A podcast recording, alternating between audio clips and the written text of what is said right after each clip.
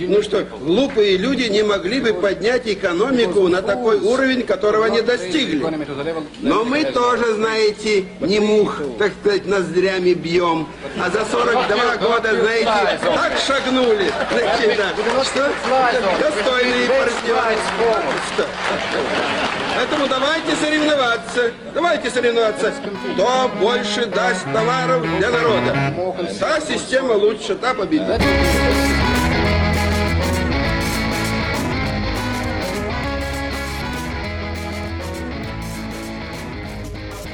Всем привет! Это подкаст «Деньги, Джоули, Драконы». Здравствуйте. Здравствуйте, Никита. Здравствуйте, Алан. Здравствуйте, Ричард Никсон. Проклятый предатель американского Почему? народа. Почему сразу предатель? Почему предатель? Мы сейчас Мерзавец. собрались здесь, чтобы разобраться, чтобы развесить на... ярлыки. Э, да, но все-таки мы хотим разобраться, что же все-таки случилось в Уотергейте. В отель кооператор, отель Уотергейт. В отеле Уотергейте. Отель ко- ко- кооператор Вашингтона.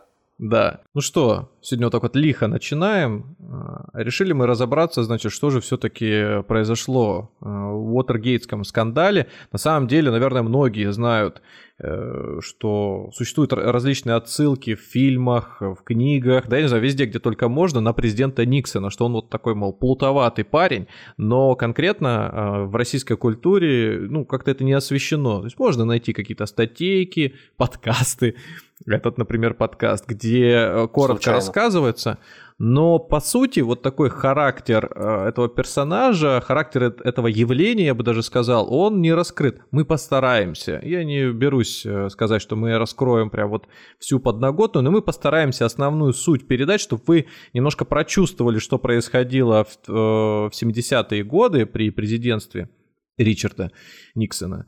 И э, сделали, может быть, свои выводы, насколько э, те события имеют параллели с уже нашим временем. И такое тоже есть. Немножечко. А ведь, а ведь надо сказать, что действительно тема не безинтересная и важная для американской уж публики, для американского общества, для американской истории уж точно, наверное, потому что если не ошибаюсь, этот скандал называют самым громким скандалом вокруг э, самого главного человека в американской политике, ну то есть вокруг американского президента, ну, да, и плюс к тому есть. Ричард Никсон это единственный президент, который подал в отставку э, во избежание надвигающегося неизбежного импичмента, по-моему, так. Ну да, мы еще, кстати, коснемся того, почему именно в отставку, а не как иначе. И чем грозил ему импичмент, почему так страшно было э, дождаться наконец импичмента и ну, в общем, почему, что произошло? Что случилось-то? Почему вообще сыр-борта ведь, да, откуда? 8 августа 1974 года президент Соединенных Штатов Америки, или как некоторые говорят, Соединительных Штатов Америки, или Ричард, США. Ри, США, да, Ричард Мелхаус Никсон. Не путать с, Ван, с Мелхаусом Ванхутеном. Значит, э, Ричард э, Никсон объявил в своем телевизионном обращении, что он уходит в отставку. То есть невероятное событие для Штатов, вот то, что уже Никита сказал, первое вообще такое, ну, тем более в, в то время, сейчас там бы уже Трампа пережили. А более так... интересным может быть только сообщение об уходе Папы Римского в отставку, пожалуй. Да, и какие могут быть вообще предпосылки? Что, что, что связывает э, президента США и, ну, то есть и отставку? Вообще, как такое может произойти человек? Что он недоволен своей должностью? Дайте разбираться. Тем более, тем более, да, это же, как говорил э, главный персонаж Фрэнсис Андервуд в сериале «Карточный домик», когда наконец стал президентом Соединенных Штатов в этой параллельной вселенной сериала, он говорил о президентской должности как о должности самого сильного и могущественного человека свободного мира. От такой должности не отказываются, казалось бы. Если давать короткую характеристику президенту Никсону, то он вступил в должность уже в 69 году. То есть речь идет о том, что он как минимум э, был президентом два срока. Ну, полтора, полтора. Характер вспыльчивый, женат, имел слабость к алкоголю, испытывал слабость. Про него можно также сказать, что это один из тех э, президентов, который был заинтересован в прекращении войны во Вьетнаме. Ну, вообще и... такой миротворец в целом, ну, да? Ну, безусловно, да. Во, во многих Но... сферах. И зря его поливают, то, что он совсем никудышный президент. в какой-то степени. Он также известен, когда мы делали подкаст про доллар, почему это главная валюта. А мы говорили о, о таком явлении, о таком событии, как Никсоновский шок. Это 71 был, год? Это был 71 год, да, когда э, отвязали курс доллара, короче говоря, развязали доллар и золото, то есть э, золото Э, перестала по фиксированному курсу торговаться, ну и, соответственно, доллар печатали в тех количествах, которые были необходимы, и отвязали полностью от э, привязки к золоту. Ну, а те, соответственно, страны, которые держали доллары и хотели их поменять на золото, находящееся в резервах США, все, лавочка закрылась, больше не смогли. Также известно, что Никсон при, посещал Китай. Он еще посещал Китай во времена, когда был жив э, Мао Цзэдун. И э, считается, Жал что руку. вот эта вот встреча с э, Мао, она была первой, что ли, первым таким проводником союза и вообще договорных отношениях между Соединенными Штатами и Китаем. То есть они тогда поздоровались, встретились, и э, впоследствии США и Китай начали потихонечку-потихонечку сотрудничать. Вот казалось а до бы... этого, до этого Китай ведь даже не признавали Штаты, ну, материковый Китай даже не признавали существование его как легитимного государства. Они поддерживали как раз Тайвань, насколько я помню, да? Интересно то, что э, Китай в тот момент э, даже видел конкуренцию не только в тех же Соединенных Штатах, но и в России. То есть э, Россия и частенько упоминалась как государство, которое собирает войска на, грани... на северной границе Китая, да, на южной границе России. И, видимо, какие-то планы строят э, по, видимо, расширению своих э, пределов. Но это все не касается нашей сегодняшней темы, а касается нашей темы президент США Ричард Никсон. И вот его антивоенная кампания, про которую уже сказал, во Вьетнаме, она же должна чем-то подкрепляться, она же не просто должна вот так вот, мы, мол, разоружаемся, выходим постепенно. Нет, надо более решительные действия. И надо, согласно... например, вторгнуться, вторгнуться в Лаос и Камбоджу, бомбардировки усилить Вьетнама. Я думаю, это вот нормальные шаги для того, ну, чтобы наконец-то прийти правы, к выводу да. войск. Я думаю, это логично. При этом, если сопоставить его предыдущие характеристики, такие как э, слабость к алкоголю, то, например, Генри Киссинджер... Э... Небезызвестный челночный дипломат. Я когда читаю фамилию на английском языке, у меня э, он пишется как Кис и Сингер, как э, в два слова. То есть э, по... Целующийся пев... певец? Ну, не, ну певец, да, и поцелуй, то есть, да, какой-то поцелуй певца, что ли. В общем, немножко рок-н-ролльчик романтичный Да. Такой. Короче говоря, и есть такая байка, что ли, ну, якобы со слов э, Генри Киссинджера, что... А чьи еще слова нам воспринимать всерьез? Ведь Генри Киссинджер последний, кто остался в живых вообще из кабинета Никсона на данный момент. Так вот, что в 69 году, уже когда Никсон стал президентом, он напился и а, приказал устроить ядерную бомбардировку Северной Кореи за то, что те сбили самолет-шпион американский. Ну, соответственно, это говорит о многом. И впоследствии те же самые бомбежки во Вьетнаме и Камбодже, они тоже были осуществлены Никсоном самостоятельно. То есть по правилам считалось как – а, и чтобы такие вообще, э, такую операцию запустить, нужно было согласовать с Сенатом. Но Никсон, э, как говорится, принял решение самостоятельно в обход определенных процедур, и это, это вначале, э, ну, об этом не было известно, это выяснилось чуть позже. Вот, поэтому на момент бомбежки, конечно, ну, это воспринимался как какой-то акт США, видимо, по наведению демократии в этих державах.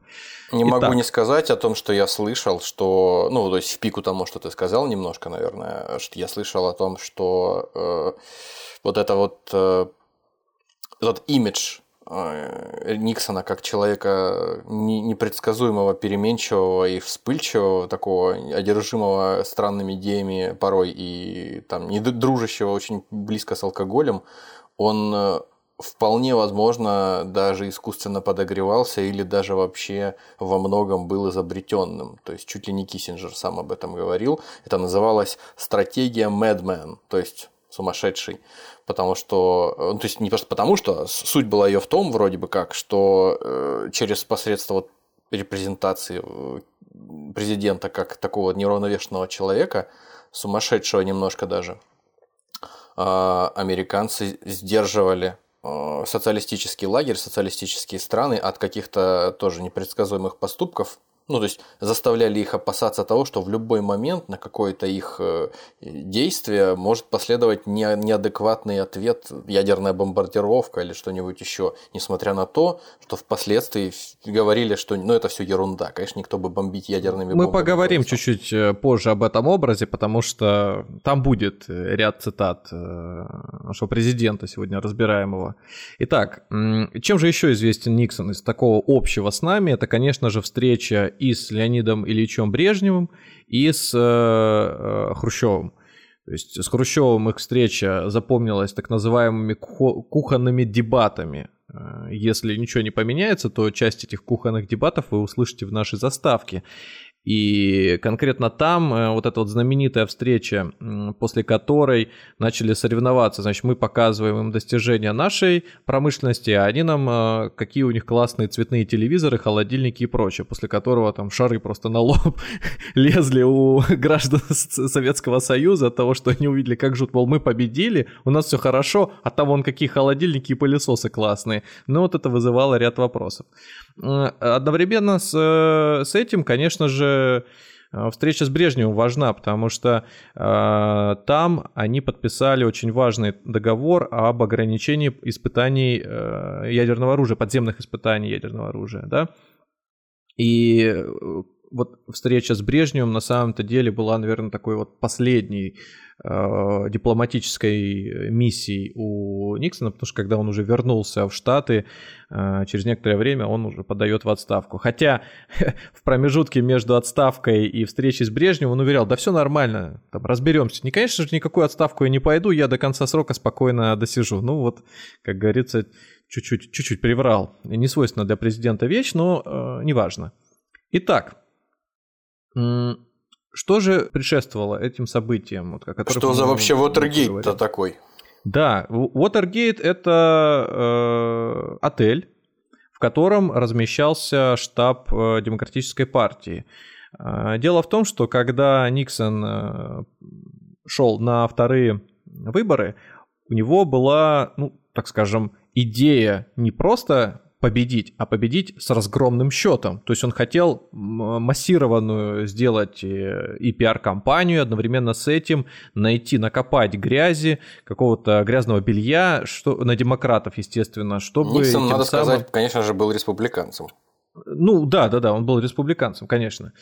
И э, для этого ему нужны, нужны были люди, доверенные, проверенные, которые как минимум разбираются и у которых есть связи э, спец, с спецслужбами, да, с ЦРУ, с ФБР, то есть, ну, люди как минимум э, не просто осведомленные, но и имеющие ниточки, которыми могут, за которые могут дергать.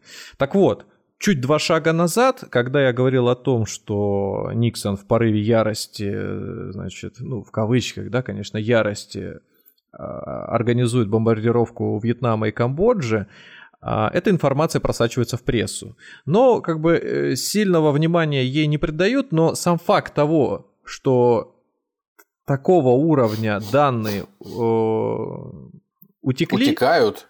Да, они э, создают э, у Никсона навязчивую идею, что с э, утечками надо бороться. А никто не, не сможет э, бороться лучше с утечками, чем сантехники, или, как их везде называют, водопроводчики. И вот, собственно, начинается история с того, что э, собирают команду, то есть нанимают некого человека. Я сегодня постараюсь максимально без э, фамилий, чтобы была передана суть, потому что когда слышишь много фамилий, э, теряется связь, кто за кем, что стоял, и очень много должностей, очень много... Да и кто их знает, эти фамилии, кроме ну, Никсона? Ну, конечно, общем, да, действительно, в памяти остался только Никсон и еще два персонажа, которых мы э, коснемся. Так вот, Никсон нанимает такого человека, как Гордон Лиди. Гордон Лиди – это бывший сотрудник ФБР. А, для простоты сказать, он когда-то был в команде Гувера, а Гувер – это такой вот э, дядька, который был директором ФБР. То есть э, с фамилией Гувера связаны и крушение НЛО, и вообще всякие заговоры. То есть такая сильная фигура, вокруг которого куча слухов и конспирологических теорий. Так вот, собственно, Лидия для него и тексты писал. Э, явно человек э, много знал, много информации через него проходило, и э, он, причем, отлично вписывался в команду Никсона, потому что он, скажем так, имел слабость э, пользоваться э, служебным положением. То есть даже когда он свою первую жену выбирал, у него, он решил максимально накопать на нее информации. И это вскрылось. То есть, сказал, даже такая вот мелочь, казалось бы, вскрылась, и он за это получил своего рода выговор. И, э, значит, э, когда ему задали вопрос, ну, мол, зачем ты это сделал, он сказал, ну как же, ну это нормальное явление, я просто хотел узнать чуть больше о человеке, чем это возможно, да. Ну, Не у всех есть такая возможность, у ну, него конечно, была, да. Я думаю, нет? что мало кто отказался бы, будь у них э, доступ к подобного рода информации. Я на самом деле не сужу этого человека за такие вещи. Мне Понятно. кажется, это нормально. Мне ну, кажется, еще в порядке конечно. вещей. Тем более так... у тебя такая власть, как не воспользоваться. Но так одно дело, когда у тебя есть досье, а здесь же его нужно собрать, это значит задействовать административный ресурс. Ну да ладно, кто, кто мы такие, чтобы осуждать? Нет, нет, Итак, нет. мы здесь не, не осуждаем никого. Э, Гордон Лиди э, возглавляет э, эту команду, он набирает ребят, Э, ребята раньше работали на Кубе, были там шпионами, были там разведчиками, и, соответственно, в своих внутренних документах они их так и обозначают – кубинцы. Но однако... Борцы за независимость, да.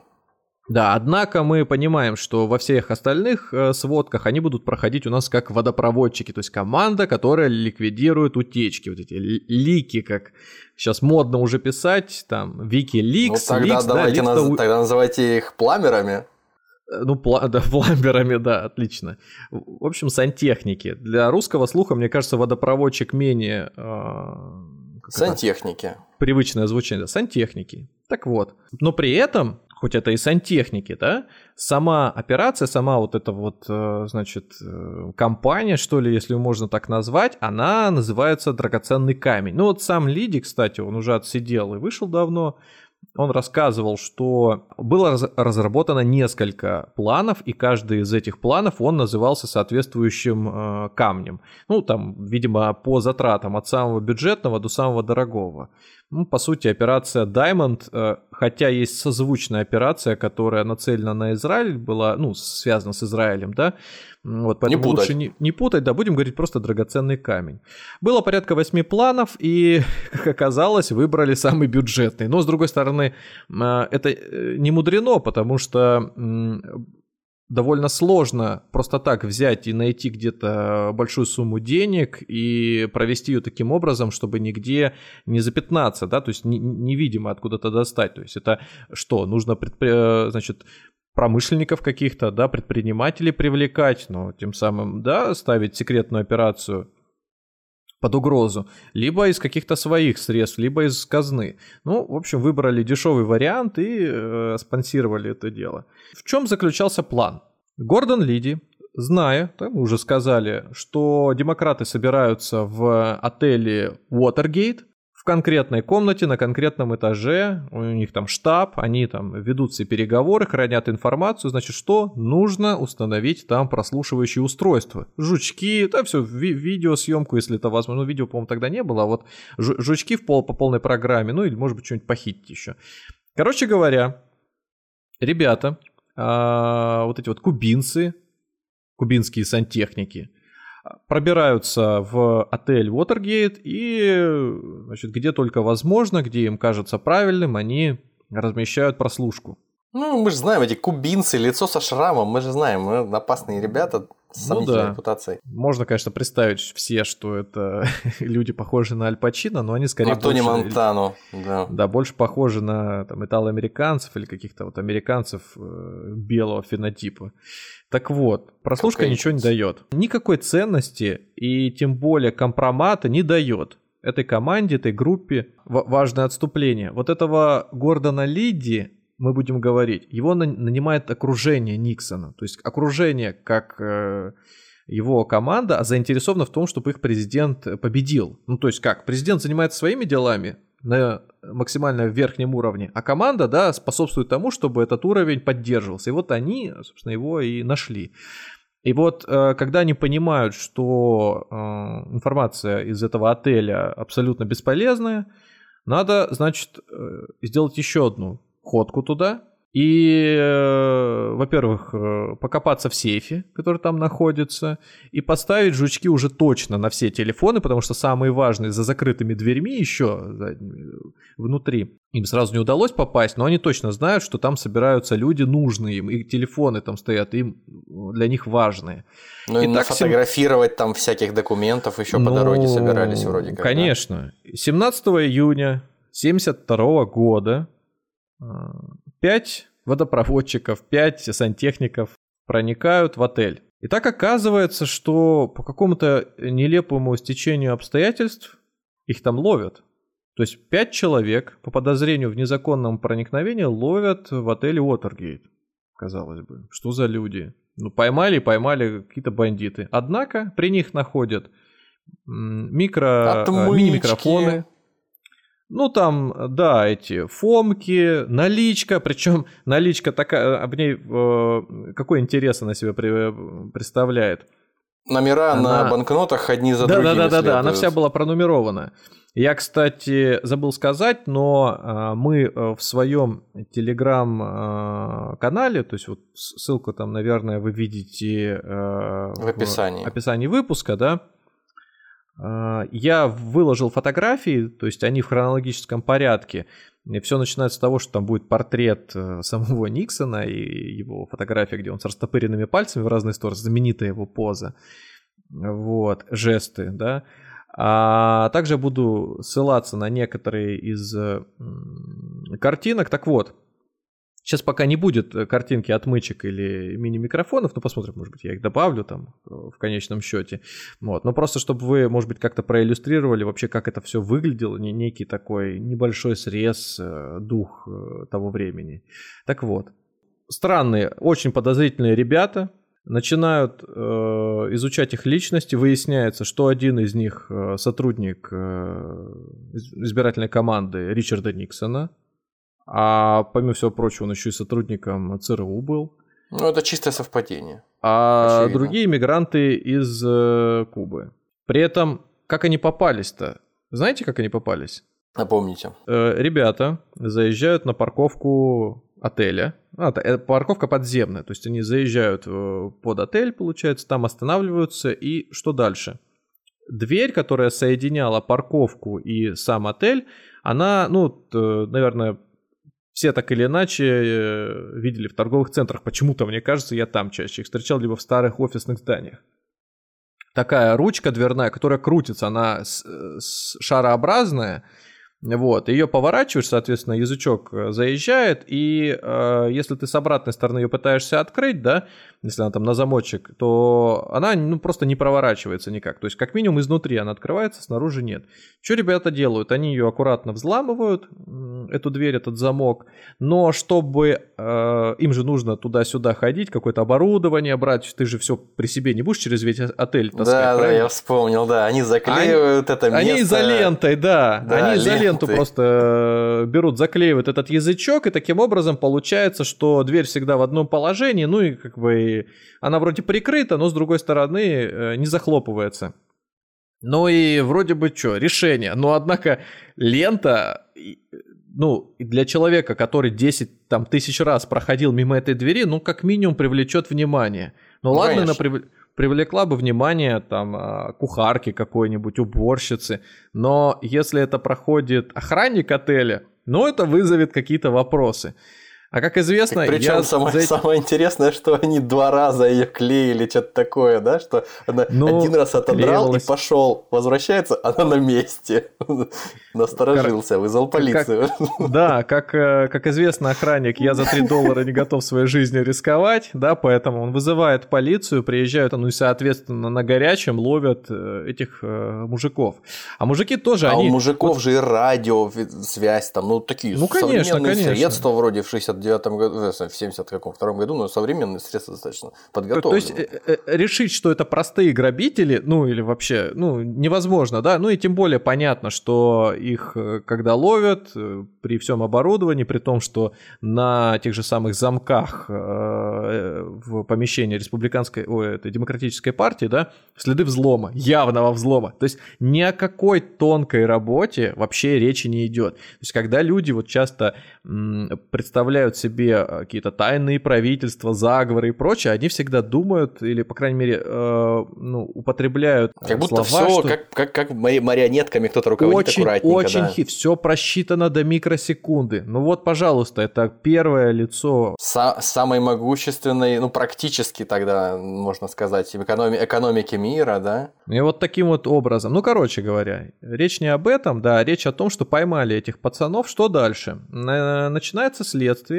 Ну и пока следствие вообще их допрашивают, потому что информация, естественно, все э, отнекиваются, никакой информации из них просто так не выудить. Параллельно с этим газета Вашингтон-Пост, вот вы можете увидеть э, картинку, картинка будет э, номер три. В нашей истории появляются два персонажа. Причем э, эти два героя, они настолько э, культовые, что про них и фильмы сняты, и книги, и имиджи про них же написаны. И добро... Их добродушные зовут, юноши. Э, да, Карл Бернштейн, он слева, и Боб Вудвард, он справа. Значит, так. кто это такие? Это сотрудники газеты Вашингтон-Пост. После того, как стало известно, что в отеле Уотергейт э, нашли людей, которые вроде бы как причастны к избирательной кампании Никсона, да, газета начинает свое расследование. И вот эти два молодых парня на тот момент начинают искать, э, начинают, во-первых, свое расследование, начинают искать хоть каких-то свидетелей, которые могут, ну, им предоставить информацию, какие-то инсайды, способные пролить свет на э- э- эту темную, темную историю. На них выходит, или они сами выходят, короче говоря, они связываются с бывшим агентом ФБР. Агент ФБР к тому моменту уже год как не работает в бюро расследований, и он говорит, что у него есть некоторые сведения. Ну назовите, назовите этого агента, это же интересно. Да, да, ну чтобы его каким-то образом засекретить, то есть надо же источник информации обозначить, не просто же это полет фантазии, они придумывают ему псевдоним. Которые оценят и, те, кто любит ну, сериал пси... «Секретные материалы». Важно, чтобы максимальная была анонимность, и чтобы этот псевдоним никак не был связан, то есть запутать любых людей, желающих а, обличить его настоящую, настоящее имя, фамилию, они берут значит, название из популярного на тот момент фильма нашумевшего, я бы сказал. Он настолько нашумевший, что вот как бы дополнительная реклама была создана вот этими двумя парнями. Короче говоря, прозвище этого информатора «Глубокая глотка». Первая да. серия э, сериала «Секретные материалы» тоже называется «Глубокая глотка». Там как раз-таки Кали и Малдер, они э, встречаются с человеком, с информатором, который сливает им данные о том, что, значит, правительство каким-то образом укрывает инопланетян, летающую тарелку и прочее. То есть вот ну такой вот образ, что ли, прозвище, оно стало каноничным, наверное, вот в 90-х. Сейчас, конечно, э, в меньшей степени, то есть помнят либо те, кто смотрел, либо знающие вот историю Уотергейта. Ну, особенно ну, короче забавно, говоря... особенно забавно все это, эти серьезные дяденьки, что в непосредственно нашей истории, что в истории секретных материалов, а, Вообще, что послужило первоисточником? Если кому-то интересно, можете вот э, просто забить в поиске фильм «Глубокая глотка» 1972 года и буквально вот на кинопоиске краткое описание прочесть, даже вот больше ни во что не вдаваясь. Там ну, просто на контрасте с тем, о чем мы сейчас говорим, я думаю, это будет Ну да, я картинки оттуда не прикладывал, поэтому... Я же говорю, это... просто немножко поработать самостоятельно. Ну да, да. Придется да. слушателям. Э, вот этот вот э, персонаж, э, глубокая глотка, сливает информацию, которая показывает, что действительно в команде президента есть люди, которые были связаны с теми самыми преступниками, которые проникли в Э, штаб э, демократов. Естественно, всех подробностей, всех сведений э, он предоставить не может, то есть какие-то есть косвенные улики, какие-то прямые, ну то есть из этого хоть какую-то картинку можно попробовать сложить. Но в первую очередь все это приводит не, естественно, не к президенту, не к его прям вот прям первому окружению, а к генеральному прокурору. И вот смотрите, 29 сентября 1972 года выходит статья от этих двух ребят, которая как раз-таки иллюстрирует связь генерального прокурора с фондом, с деньгами, которыми спонсировалась вот эта вот команда сантехников. Да? То есть сам генеральный прокурор, на тот момент Джон Митчелл, лично занимался распределением, контролировал этот фонд, распределением этих денег. Вот. То есть все, выходит такая статья. Естественно, что делает э, команда президента? Она полностью отрицает. Она говорит, что это кампания, которая началась против, э, значит, Никсона для того, чтобы его опорочить.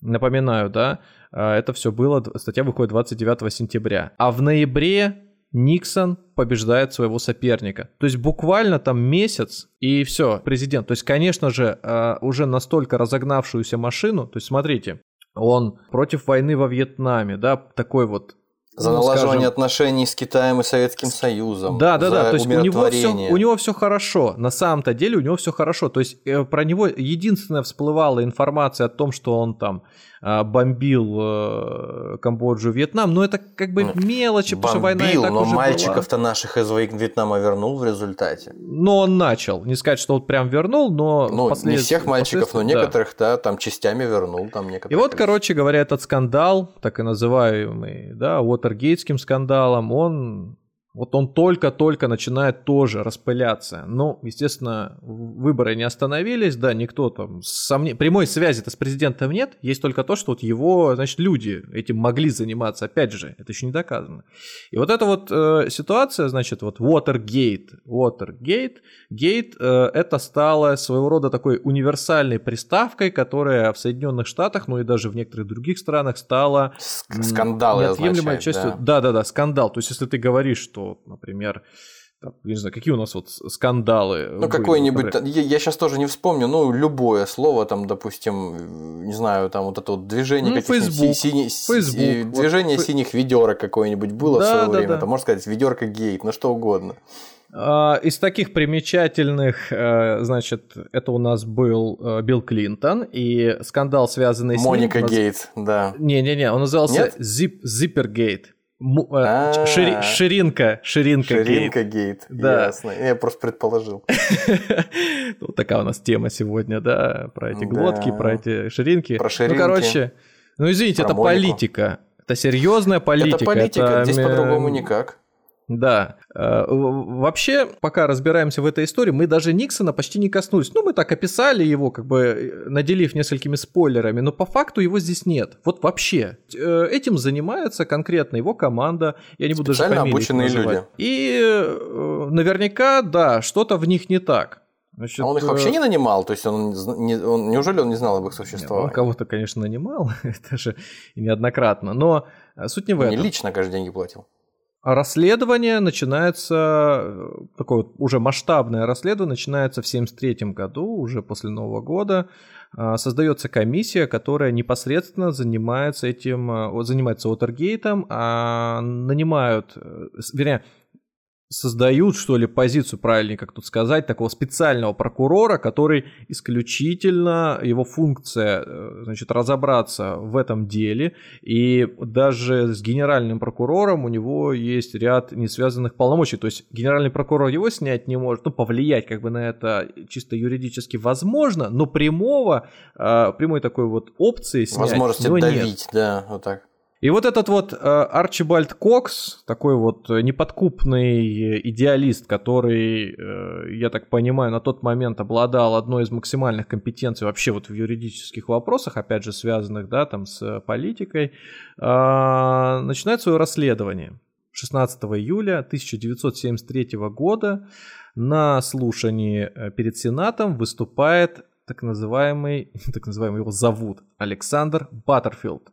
Александр Баттерфилд, он, э, можно так грубо сказать, заместитель Никсона, но должность по-английски звучит как deputy assistant. Ну, то есть это какой-то заместитель помощника э, Никсона. То есть это э, получается такой младший помощник или, условно говоря, зам такой ни, чуть ниже категории. Зам главы администрации какой-нибудь, там может быть что-то ну такое. вот, э, при этом один из важных э, и доверенных лиц Никсона попадает на допрос.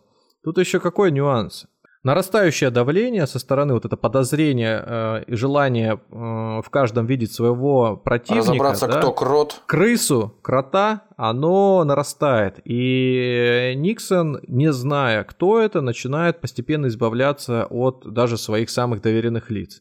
И эти доверенные лица, неудивительно, но они э, начинают какие-то тоже показания дать, потому что и их вызывают на допрос. И вот один из таких, как и сказал, да, Александр Баттерфилд, находится э, на слушании.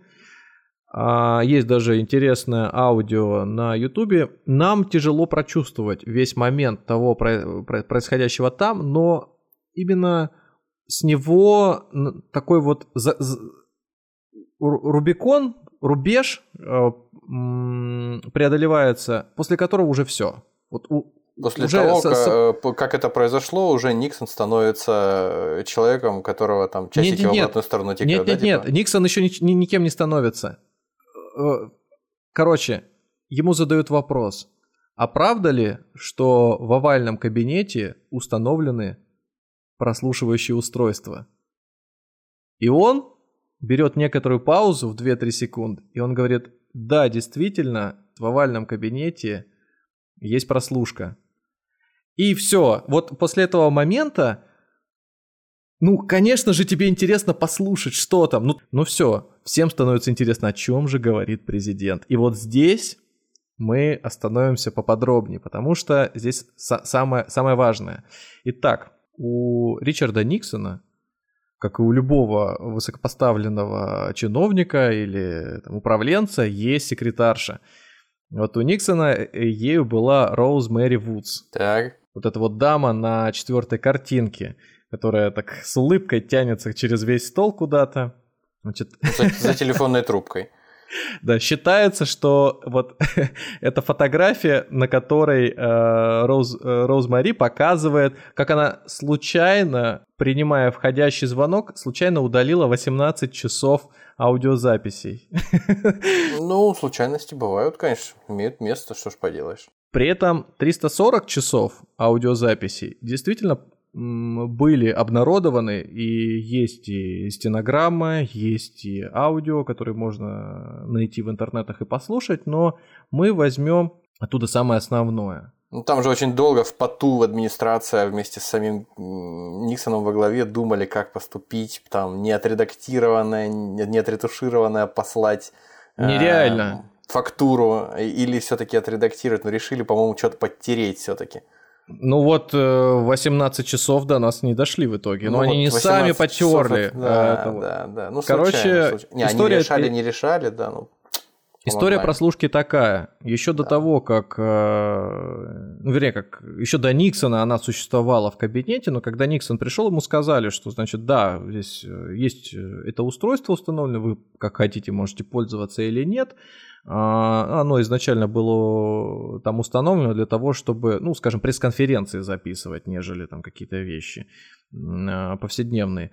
И Никсон, он, ну, как он сказал, оно мне не нужно, зачем мне тут лишние какие-то уши, прослушка это убрал. Там еще какой-то а хитрый ч... способ запуска через голос, что-то такое, да? Да, а через пару лет э, решил все-таки установить. И когда этого Александра Баттерфилда, Баттерфилда спросили, да. Да, а зачем э, вы установили, ну, там установлена прослушка, он сказал, ну это э, для, скажем, исторического соответствия, то есть для истории. Важно, чтобы какие-то особенные переговоры, события, которые происходят вот внутри овального кабинета, они э, вошли в учебники, может быть, в аналы истории и впоследствии, ну, имели Э, ну, свою ценность, понятно. Ну, конечно же. Но записывалось абсолютно все. Записывались все разговоры, переговоры, важные, неважные, просто записывались в малейших подробностях. И вот показательно я выбрал несколько цитат, которые там были. Я попробую их перевести на русский, насколько у меня получится.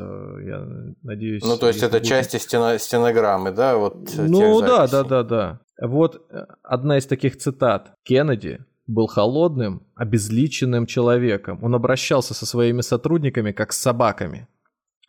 Так вот, это было сказано в контексте того, что даже при условии, что Кеннеди был таким э, мерзким типом, все его запомнили как классного парня. Так вот и я хочу, чтобы образ у меня был как у классного парня, поэтому сделайте то же самое, пожалуйста. Ну да, это... после ноября, 22 ноября 1963 Кеннеди действительно точно был э, холодным парнем и тоже, извините, конечно, за такую шуточку, да. При этом, что сам Никсон говорил относительно расследования дела? Да, Люди должны знать, это вот не цитата там из овального кабинета, это параллельно с этим, то есть когда публикуются э, заголовки, то, публикуются эти статьи в газетах, какие-то уже информация начинает э, более щепетильная просачиваться. Никсон что говорит?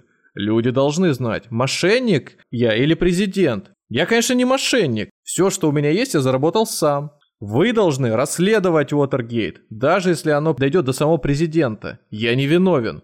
Вы должны поверить мне, что я не виновен. Если это не так, то заберите у меня эту должность. Ничего себе. И это совершенно не срежиссированная фраза какая-то. Ну, я перевел, но суть сохранилась. Вообще, на самом деле, вот когда я смотрел хронику и его встречи и с э, Хрущевым, и с э, просто даже его какие-то выступления перед нацией, скажем так, за словом в карман не лезет. У него с этим все в порядке. Я думаю, что поговорить он любил.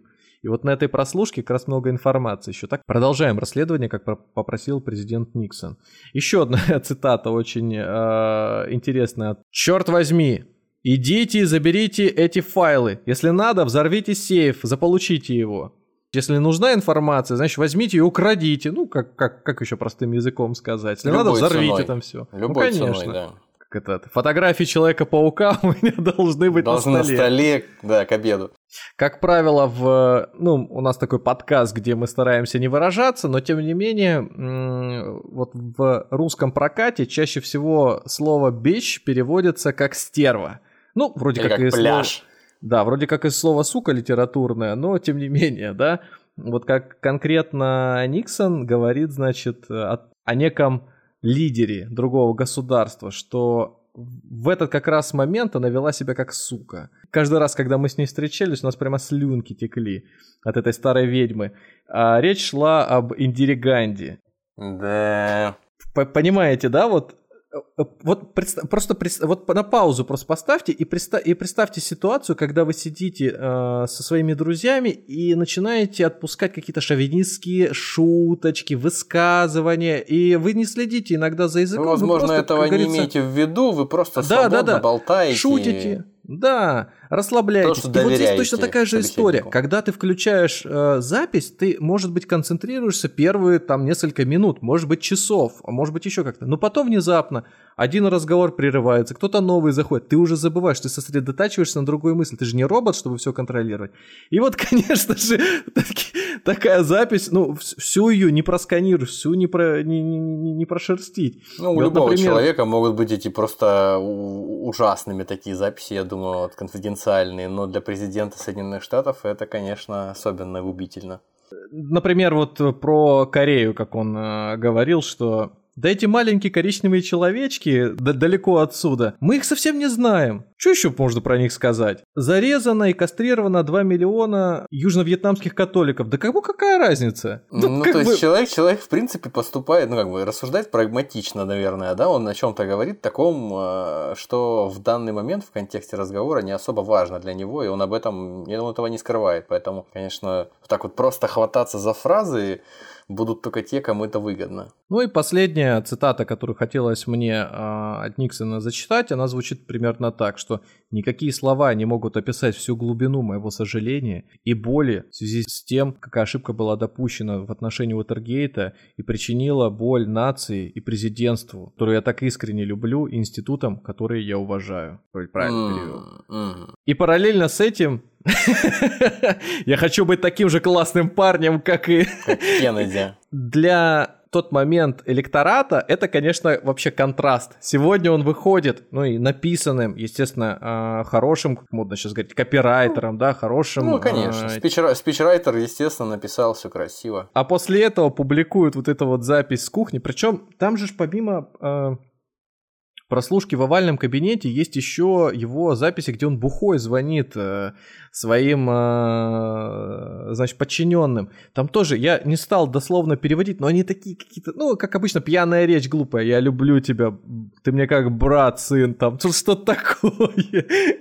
Он, ну, конечно, уже... для президента, да, такие вещи раскрыть на всю аудиторию, на всех Ну да, это, это такая прям вот грязь, которую он хотел раскопать, и при этом попался сам. Когда говорят, что, э, что Никсона потопили журналисты, это не совсем так. Никсона потопил на самом деле, ну, будем говорить так, команда э, uh-huh. Никсона. Потому что прямого доказательства, что он знал об взломе в, в отеле Watergate не было. То есть вот этот самый небольшой промежуток, который отделял его от, э, ну, то есть от признания вины, он заключался именно э, в том, как поступить здесь. Э, дождаться импичмента, когда расследование будет закончено, либо уйти в отставку. И вот он как раз-таки выбрал первый вариант, уйти в отставку, чтобы, как сказать, не попасться, да, вот чтобы его не поймали. То есть он таким образом, как бы понимая всю суматоху, которая создалась вокруг этого конфликта, и что он прям в центре внимания, и что уже столько накопилось фактов, ну, как мне кажется, против которых, ну, просто уже сказать нечего. И как только ты даже что-то говоришь, тебе опять из 340-часовой а, этой пленки выкатывают какую-нибудь э, фразочку твою в, пьяном угаре, и все, и ты, ну, опять э, выглядишь как дурак. Поэтому он уходит. Ну, даже если предположить, наверное, да, даже если предположить, что больше ничего не накопают на тебя, то вероятность да. того, что накопают, да. все равно остается очень высокой. Поэтому тебе проще, ну, сказать, я чувствую, что я не имею морального права больше оставаться. Ну и вот представьте, да, такого. насколько политик может юлить во всех случаях, да, но он не может, да, уже все, он должен же Юлить свою, больше нет возможности, да. Как-то репутацию пытаться, пытаться оставить белой, и вот даже уходя он говорит, я сделал это не потому, что, значит, я боюсь импичмента, а потому что, если будет импичмент, то тогда, соответственно, процедура выбора выбора президента слишком долгий срок, в течение которого страна не может быть без лидера. А когда он подает в отставку, то на место президента вице-президент заходит. Вице-президент, да. которым стал как раз-таки Форд. А, и Форд потом сказал, что он проиграл на выборах, потому что из-за того, что он пожалел Никсона и помиловал его, потому что как только Никсон подал в отставку, по-моему, через месяц уже он подает в августе, если не ошибаюсь, а в сентябре тот его помилует. Ну и как бы все, и расследование заканчивается. Вот эта вот история вся с тем, что ну, она, она комичная в некотором смысле и трагичная. То есть здесь все переплетено. Доверимся тому, что коррупции не существует. Никакой, никогда никто не замотивирован, ни в чью пользу не заангажирован. Ну, не то чтобы прям вот очевидно, но наверняка, как и во многих ситуациях, существует сделка с следствием, да, когда подозреваемый идет на какие-то уступки, вернее, как кого-то сдает. Следствие идет на какие-то уступки, да, и подозреваемый э, какой-то делится информацией, и они договариваются о том, что срок, например, не 100 лет тебе будет, а 14, ну или там, например, не смертная казнь, а порицание всеобщее. И вот Или здесь примерно... всех с потрохами и уходишь на программу да, по защите да. свидетелей. То есть, конечно же, какой может быть удар э, для человека, который вот просто упивался своей властью и наслаждался тем местом, где он находится, а человек много лет проработал э, и в должности вице-президента, и, соответственно, и на второй срок вот победил. Ну, конечно, терять просто так э, в руках. И, и ну, он опять в же, политике, паранойя. в 50-х вообще был. Да-да-да, паранойя, которая у него развивалась с момента, когда вот эти вот документы об бомбежки Вьетнама и Камбоджи утекли, она прогрессировала и, конечно, привела больше к тому, что не какие-то журналисты повлияли на то, что э, Безусловно, они повлияли, но основной вклад в крах своего президентства он сделал сам. Все, что он учинил, и вот эта операция, которая была организована под э, предводительством Гордона Лиди, если бы он ее не начал, то все было бы хорошо. У него и так были отличные рейтинги, но он хотел победить, разгромив оппонента.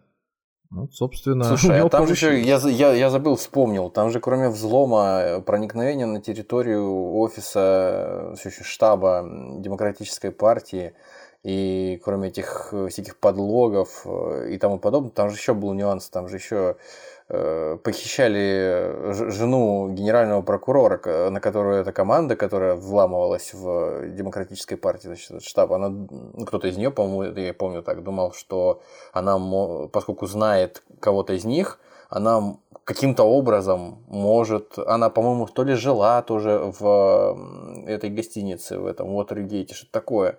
Я смутно себе сейчас вспоминаю, ты, ты не напомнишь? То есть Может быть, было, речь было, уже было там же сменили генерального прокурора, то есть тот, э, который был изначально, он, собственно, все это организовывал. То есть похищать свою собственную жену было бы очень странно. Она у него, по-моему, уже женой тогда быть перестала, что-то такое. Да, бывшая жена. И ее похитили, держали целую неделю где-то в заперти, не давали выходить, там на седативах держали, били ее. И в результате какая-то из расследовательница, да, какая-то расследовательница проникла, все-таки какая-то журналистка со стажем проникла и обнаружила ее. В общем, э, это такая ну не то, что вишенка на торте, вишенок там много, ну одна из вот этих вот э, знаешь, mm-hmm. конфеток, которые там венчают этот торт, классно, классно, конечно. Просто ну, ну вот да, да, да. Ну вот, и, э, вот этой информации у меня не было. То есть я, безусловно, натыкался на ряд э, фактов, которые я сейчас не стал озвучивать, но чтобы избавить слушателей просто от подробностей и в кашу не превратить повествование. Но вот этот я прям пропустил. Ну, то есть там да. вот она поднимает трубку, кому-то дает какие-то там да, чуть ли не показания, тут кто-то вырывает провод из стены просто телефонный, разговор прекращается. Потом журналистка говорит, что общалась с ней, видела, как она там с синяками избитая женщина. То есть, ну, какой-то кошмар кошмар просто. И эти люди работают на президента Соединенных Штатов. Ну, слушай, ну, то есть это для полноты картины вообще всей. Нашли профессионалов, которые точно это знают про, свое это дело. просто какие-то бандиты с большой дороги, действительно, вот из леса, в лаптях. А, в качестве бонуса я приложил пятую картинку, где, собственно, Боб Вудвард и Карл Берштейн, те самые, Э, репортеры, которые на Вашингтон-Пост работали, вот с чего, скажем так, усилился, подлили масло такое, не масло, а авиационное топливо в огонь, вот они как раз сидят и смотрят за финальной речью Никсона, когда он объявляет об своей, о своей отставке. Ну, тут такая вот любопытная историческая картинка, которую ну, и, и их лица, вот интересно, да, их лица как выглядят, и лица, и лицо президента. Ну, фактически, который с ними воевал, а они вот себя такими крестоносцами против, или нет, скорее такими Давидами против Голиафа выбрали. Вот. Ну и тоже небольшой бонус — это само заявление об отставке, которое написал э, Ричард Никсон, дорогой господин секретарь, мистер секретарь, да? Прошу уволить по собственному желанию. Да, ну, по факту так и есть. Но на этом бонусы не заканчиваются. Дело в том, что, как говорится, пост сдал, пост принял. И последняя, седьмая картина, вы ее, наверное, уже увидели, она как раз-таки говорит о том, кто стал вот тем самым новым Никсоном, ну пускай и там современности. Вот та фотография, где крепкое рукопожатие и хватка за плечо своего, можно сказать, преемника Дональда Джей Трампа. М- морального какого-то продолжателя, да? Да, тоже на волосок от импичмента, тоже попытки снять генерального прокурора, повлиять на него, схватки постоянные. Но это-то дальше уже, конечно, заходил. Ну, в смысле, да, дальше в своей риторике, дальше в своих каких-то там публичных высказываниях, несмотря на то, что, конечно, за похищениями людей и взломами каких-то, значит, э, демократических э, штабов его или, или его подручных не замечали, ну, по крайней мере, пока, но... А, ну, собственно, да, э, его же обвиняли в том, что он, он победил незаконно, и э, ему помогали русские хакеры, там все это, что, что там Да, да, да, было. да, вот, собственно, основной скандал и основная а, претензия к Трампу это то, что была связь с русскими хакерами. То, что он э, код выборов изменил в свою пользу. Ну и, конечно, такое не может остаться без внимания. А взамен за эти услуги он там обещал чего-то построить свою башню, очередной Трамп Тауэр в Москве и какие-то каждом, апартаменты. В каждом русском городе по Трамтауру. Ну да, да. И нет, потому что престижные апартаменты какие-то обещал людям, ответственным за его приведение к власти. Но это такая очень какая-то замысловатая схема, которую выдумали его политические противники. Ну, отчасти, может, выдумали, конечно, не знаю. Представили вот в таком виде. Живем в воображаемом мире. Это ну, правда. В, ка- в качестве такого резюме, конечно, можно много пытаться там, анализировать и личность президента, но факт остается фактом. А, человек э, сдал, э, ушел со своей должности, ушел в ходе затяжного скандала. А, а что весь остальной мир? Остальной мир как-то проигнорировал это. Сильно отразилось это на американской культуре, но даже в Советском Союзе не заметили то, что там поменялся президент. Но они там так часто меняются.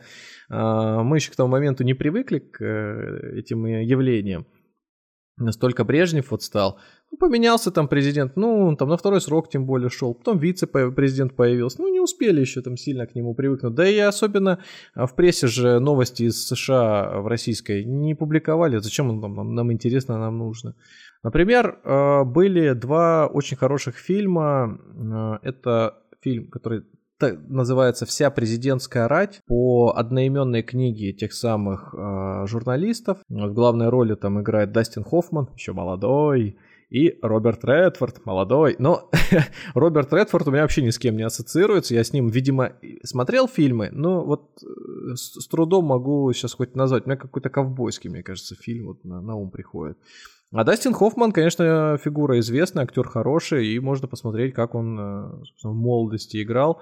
Довольно любопытно. Но опять же, вот... Это вот они играют как раз тех двух журналистов, да? Ну, да, да, да, да. Под, подобрали более-менее похожих, даже я бы сказал. Ну да, да. Просто Фактура. сам э, фильм, где из них делают икону, мне не очень нравится, хотя там и премию Оскара есть, и все на свете. Но по смыслу, мне кажется, имеет смысл посмотреть фильм, который называется «Никсон». Фильме «Никсон» роль э, Никсона исполняет Энтони Хопкинс. И фильм э, больше вот о личности президента, то есть о, о, о самом э, ядре всей этой заварухи, вот мне кажется, более любопытный к ознакомлению. Тем более, что Энтони Хопкинс актер точно не второго плана и не третьего. Ну, да, и как он исполнил такого харизматичного персонажа, хотя внешности у них точно не очень похожи. Можете вот на первую картинку посмотреть еще раз, как выглядит Никсон. Просто представить, что ну, его играет Энтони Хопкинс. Ну, но, но любопытно. Да вот. не-не-не, и... что, что-то есть, вот э, какие-то, ну... может быть, э, моментами э, мимика какая-то, или просто из-за того, что Энтони Хопкинс такой какой-то вот может вживаться в, в, в разные роли. На самом деле, вообще о политической системе США, вот какие-то фильмы, мне почему-то вот вспоминаю, во-первых, это, это всегда очень Карточный домик. занимательно. Карточный домик, само собой. Мне вспоминается, если не ошибаюсь, четвертый сезон Э, сериала «Прослушка». Там э, весь э, сезон посвящен выборам губернатора, или нет, губернат, выборам мэра города Балтимор, или Балтимор, а. как правильно. Вот. Как и кетчуп. Там, да, собственно, это происходит, если не ошибаюсь, там что-то в конце 90-х, начале 2000-х вся эта история разворачивается. Но Э, я не скажу, что на реальных событиях, ну там, я думаю, что э, не выдумка совсем уж из пальца высосанная. Дело в том, что Балтимор, если не ошибаюсь, он в пределах, даже сегодня, он в пределах что-то около полумиллиона жителей. Ну, конечно, город крупный, но не сказать, что какой-то грандиозный, ну, портовый город, по-моему, да, там что. Но там такие перипетии, там такая борьба разворачивается, ну, не меньше, чем вот просто президентские гонки какие-то вот совершенно. И это очень интересно тоже. Это я так, э, скорее уже оф топ конечно, но, но, но, но раз любопытно в контексте вот э, каких-то каких-то вот сражений около политических на самых, на самых каких-то базовых низовых уровнях. Ну, ну да, вот конечно. благодаря как раз э, этой самой освещаемости всех событий в Штатах, насколько пресса, Там насколько газеты, да, вот это вот возможность влияют, публично, на низком уровне, да. да.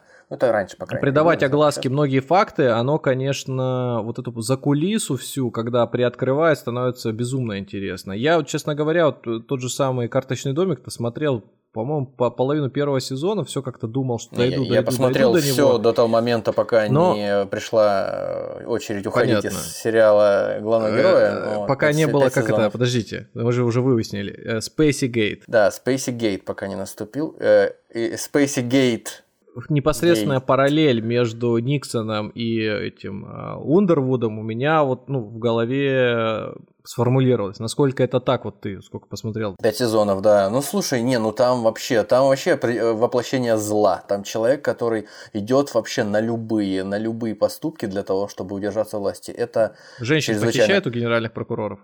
А, женщин только что через Шредер, по-моему, он не пропускает, и вообще там всех. Э, я категорически рекомендую всем посмотреть «Карточный домик», хотя бы начать, хотя бы попытаться. И я, конечно, рекомендую все-таки смотреть, попытаться с, ну, хотя бы с субтитрами, но в оригинале, потому что игра актеров и речь актеров там отдельного внимания заслуживает. То есть э, от Кевина Спейси и Робин Райт и заканчивая всеми остальными. То есть э, вот эти вот фильмы про политику, они, конечно, видимо, не просто так, такой нерв там, то есть играет всегда, потому что это действительно, видимо, очень важная вещь. Это не какая-то совсем уж э, постановочная игра в политику, а это несколько более серьезная история. Хотя, ну, наверное, да, элемент игры там тоже. Ну что, спасибо, что добрались до этого момента. Где удобно, там нас и слушаете. Где успели, где, где не успели еще запретить это вам делать. Да.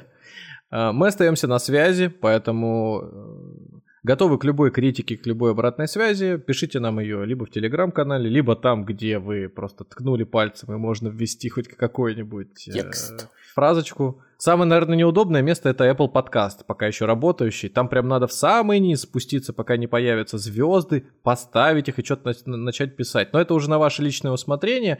В любом случае, э, все, что вы пишете, мы читаем, стараемся отвечать максимально быстро, и нам это безумно нравится. Так что спасибо, продолжайте, будем на связи. До свидания. Всего вам доброго.